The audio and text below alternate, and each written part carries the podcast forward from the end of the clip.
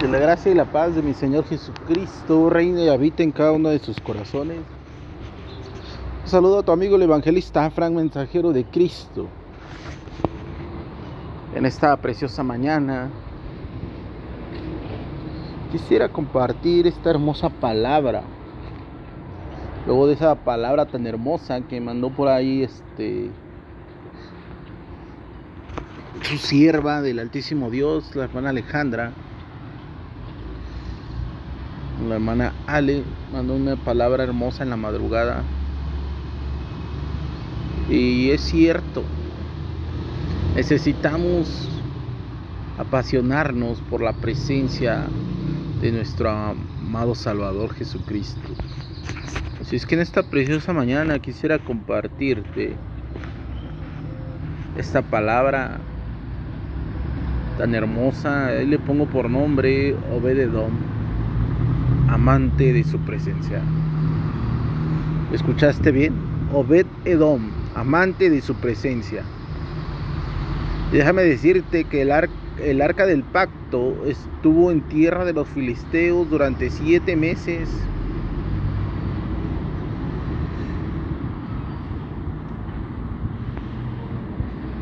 Tiempo durante el cual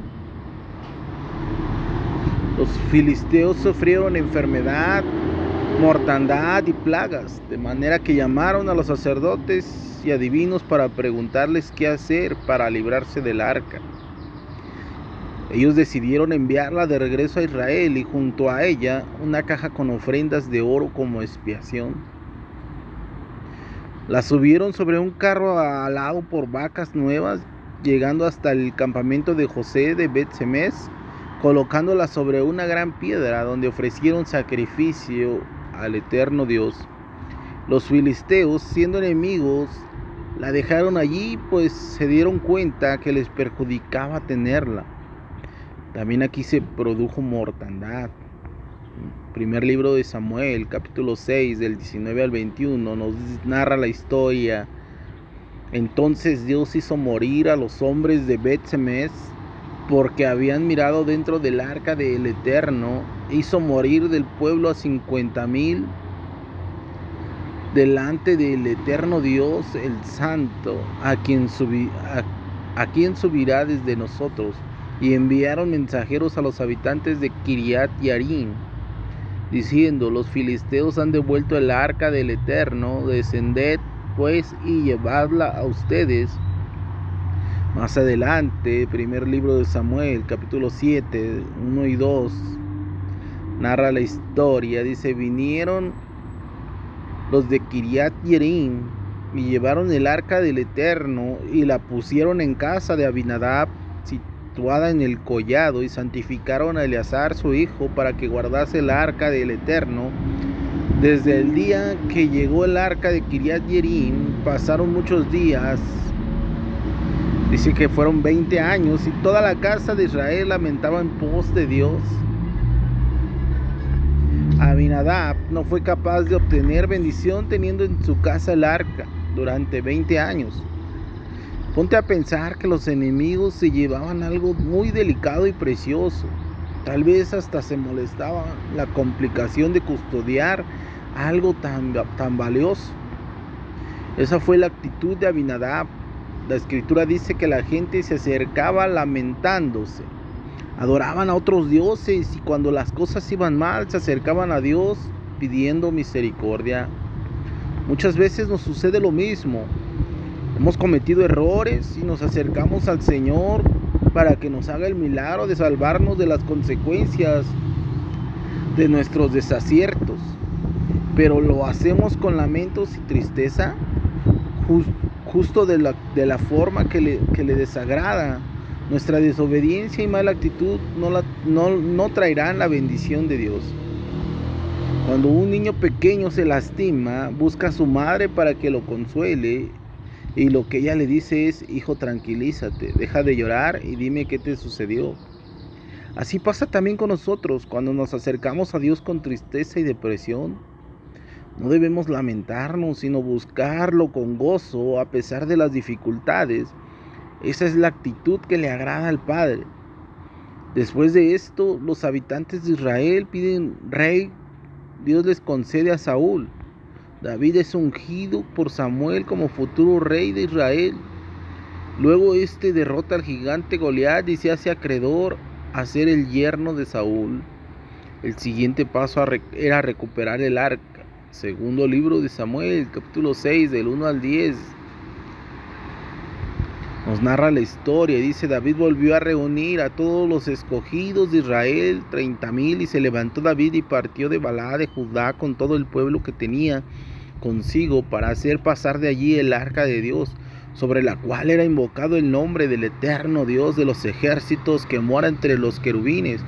Pusieron el arca de Dios sobre un carro nuevo y la llevaron de, la casa de Abinadab, que estaba en el collado, y Usa y Agio hijos de Abinadab guiaban el carro nuevo y cuando lo llevaban de la casa de Abinadab, que estaba en el collado con el arca de Dios, Agio iba delante del arca y David y toda la casa de Israel danzaban delante del Eterno con toda clase de instrumentos de madera de haya, con arpas, salterios, panderos, flautas y címbalos.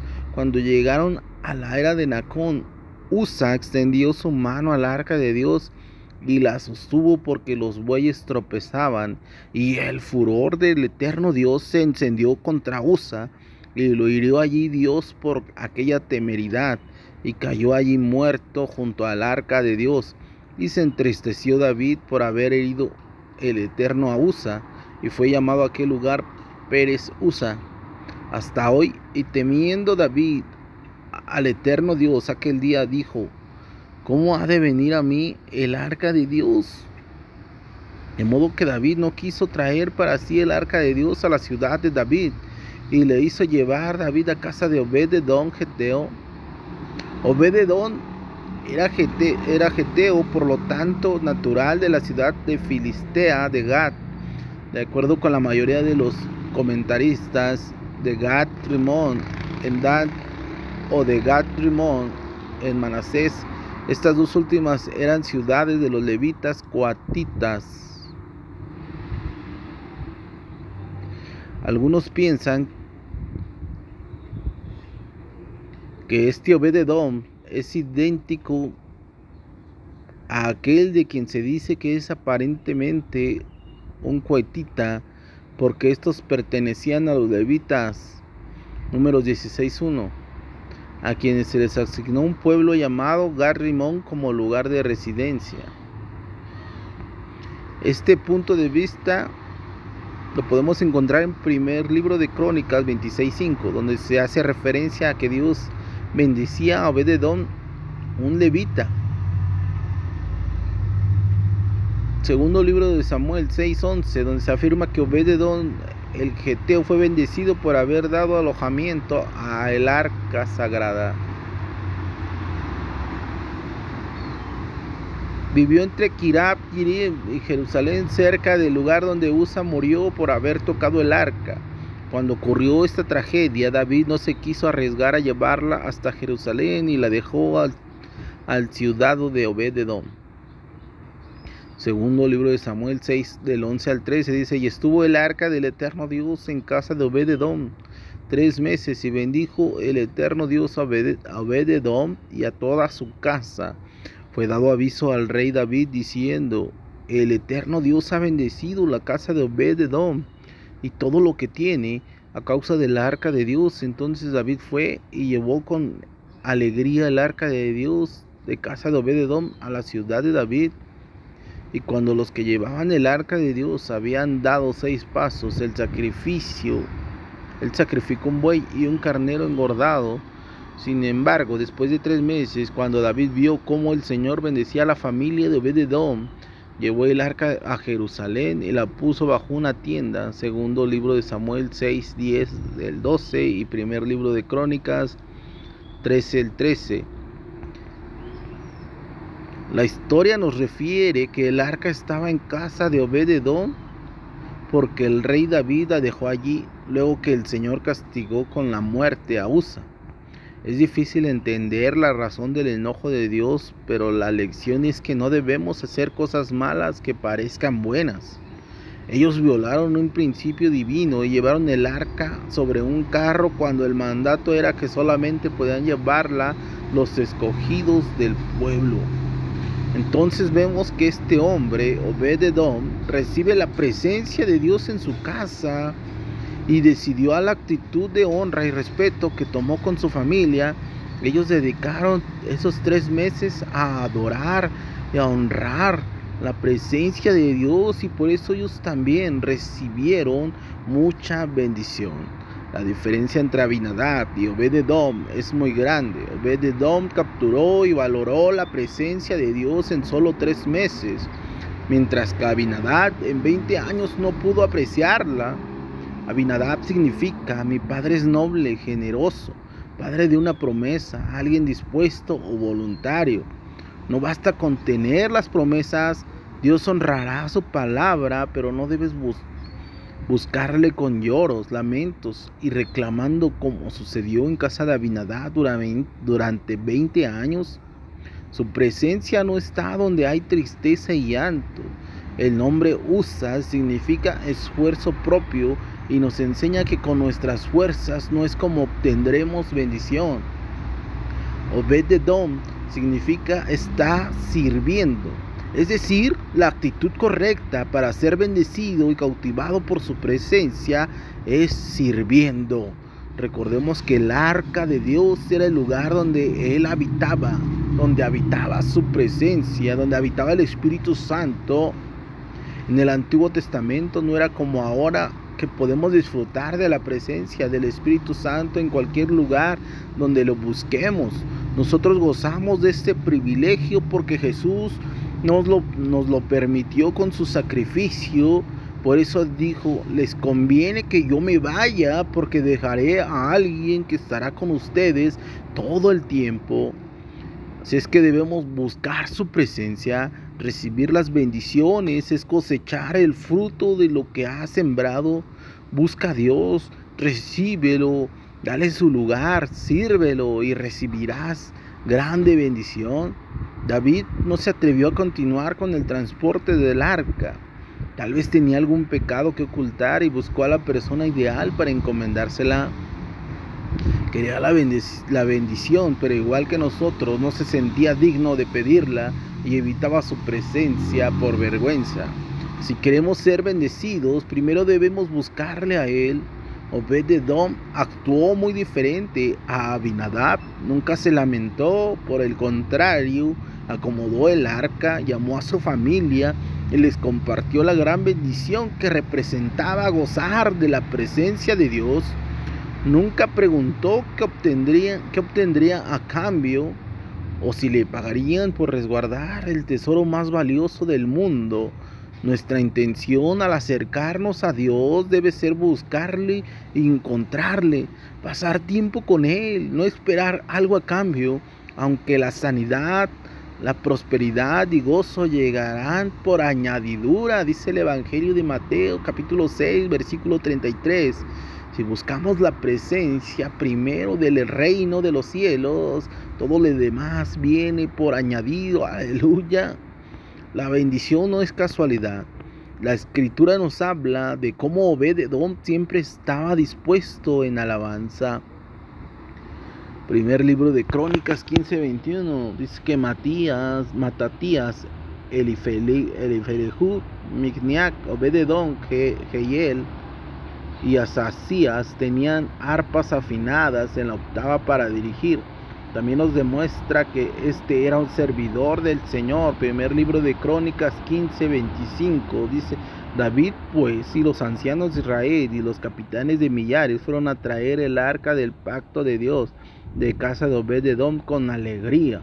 Además nos relata sobre el ejemplo que le dio a su familia. Primer libro de Crónicas 16, 37 al 39 Dice, y dejó allí delante del arca del pacto de Dios a Asaf y a sus hermanos para que ministrasen de continuo delante del arca, cada cosa en su día, y Obededón y en sus sesenta y ocho hermanos,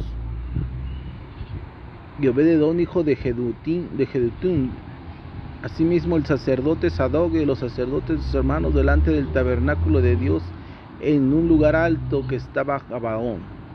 Obededón inspiró a sus, a sus 68 hermanos para servir eh, en el templo.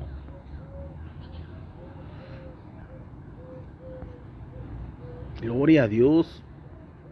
Entonces, Obededom este era un hombre que deseaba estar donde estaba el Señor, siempre a la puerta del templo, limpiando, guardando y cuidando.